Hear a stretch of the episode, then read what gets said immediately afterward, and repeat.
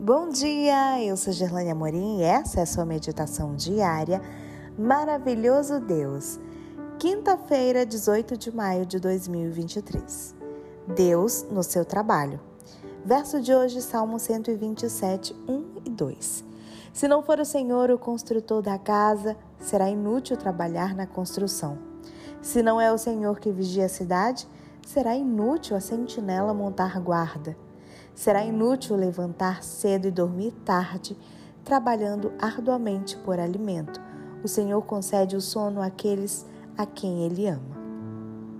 A Bíblia recomenda o trabalho. Em suas páginas não há nenhuma simpatia para a indolência.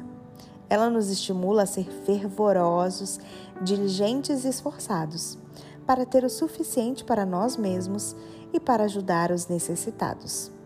O trabalho é necessário e honrado. É fonte de bênção e alegria, mas deve ser realizado com inteira confiança em Deus, de modo que não haja demasiada preocupação por um lado, nem atividade frenética e autossuficiente por outro. Ambos os extremos evidenciam a falta de fé. A Bíblia ensina que o trabalho é inútil sem a bênção de Deus. Como pode ser visto no texto de hoje, a expressão será inútil ocorre três vezes. Desse modo, embora possa ser importante construir, vigiar e trabalhar, sem a bênção de Deus, todas essas coisas são inúteis. Jerusalém era uma fortaleza. Contudo, de nada adiantou a vigilância de suas atalaias. Os babilônios a destruíram. Anos depois, os romanos fizeram o mesmo. Tudo que fora construído, guardado e bem vigiado veio abaixo, porque haviam deixado Deus fora de sua vida. Assim, todo o esforço que fazemos sem Deus é inútil.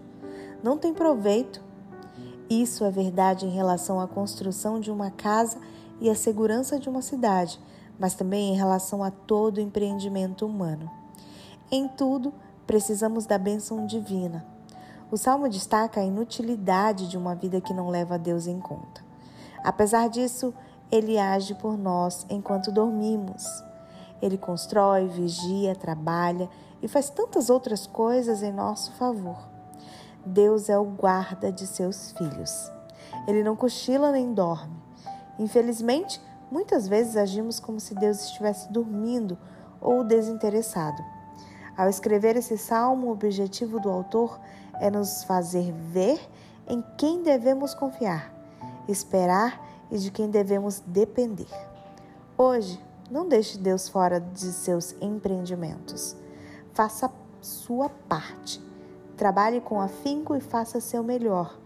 Mas peça a Ele que lhe dê sabedoria e o abençoe em tudo o que fizer. Se você quiser me mandar um oi lá no Instagram, vou estar te esperando por lá, tá bom? É arroba Gerlane Amorim. No Instagram, Gerlane Amorim. Um bom dia para você e até amanhã.